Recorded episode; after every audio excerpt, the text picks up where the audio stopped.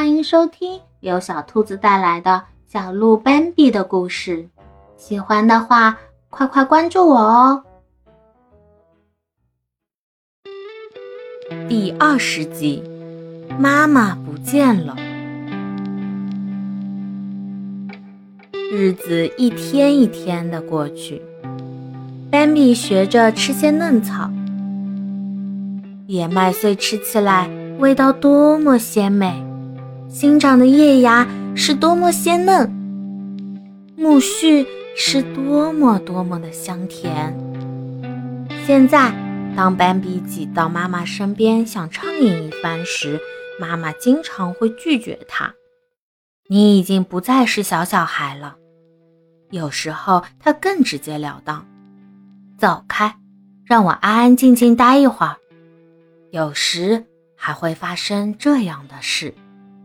就在白天，妈妈在他们狭窄的森林小屋里起身，走到外面，不管斑比有没有跟着自己。有时走在熟悉的路上，妈妈好像一点也不在意斑比是不是乖乖地跟在她身后。有一天，妈妈不见了，斑比实在不明白这怎么可能呢？他没法给自己解释。但妈妈真的出去了，斑比第一次单独一个人待在家里。他先是感到惊讶，又有点不安，后来他越来越害怕，越来越担心，开始可怜巴巴的想妈妈。他伤心的站在家里叫唤，可是没有应答。他认真的倾听，仔细的嗅闻气息，可是没有，什么都没有。他又开始呼唤妈妈，轻轻的、伤心欲绝的呼唤：“妈妈，妈妈！”可还是没有结果。这下子他陷入了绝望，忍不住走出小屋。他沿着认识的小路走走停停，叫唤几声，再迈着迟疑的脚步继续向前。胆怯的四处张望，显得那么无助。他伤心极了，他越走越远，踏上了以前从未走过的路，来到了一个完全陌生的地方。他迷路了。这时，他听到两个小孩的声音，跟他一样叫唤着：“妈妈，妈妈，妈妈！”他停了下来。仔细的辨认了一下，没错，是戈博和凡丽娜，肯定是他俩。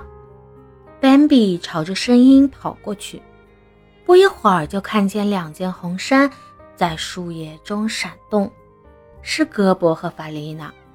他俩紧挨着站在一棵山茱萸下，伤心的叫唤着：“妈妈，妈妈，妈妈！”听到树丛中的声音，他俩很高兴。再一看是斑比，又失望了。当然，能和他在一起，他们多少还是有些高兴。斑比也觉得很欣慰，自己不再是孤孤单单一个人了。我妈妈，我妈妈不见了，我们的妈妈也不见了。胳膊可怜巴巴的回答：“三个小家伙，你看看我，我看看你，不知如何是好。他们会去哪儿呢？”斑比快要哭出来了。不知道。胳膊唉声叹气，他的心扑通扑通乱跳，非常难受。我认为他们去了爸爸他们那儿。胳膊和斑比听了，目瞪口呆，一下子又惊又怕。你是说，在爸爸他们那儿？凡丽娜同样全身发抖，却装出一副满不在乎的样子，让人觉得她知道的很多，只是不想透露出来而已。当然，她什么也不知道，甚至连自己这个突如其来的想法从哪儿冒出来的都不知道。可是当胳膊跟着追问：“你真的这么想吗？”他却做出一副深思熟虑的模样，神秘兮兮的重复：“是啊，我就是这么想的。”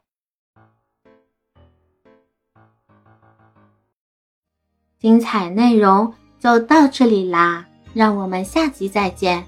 别忘了点赞、关注、收藏三连哦，爱你！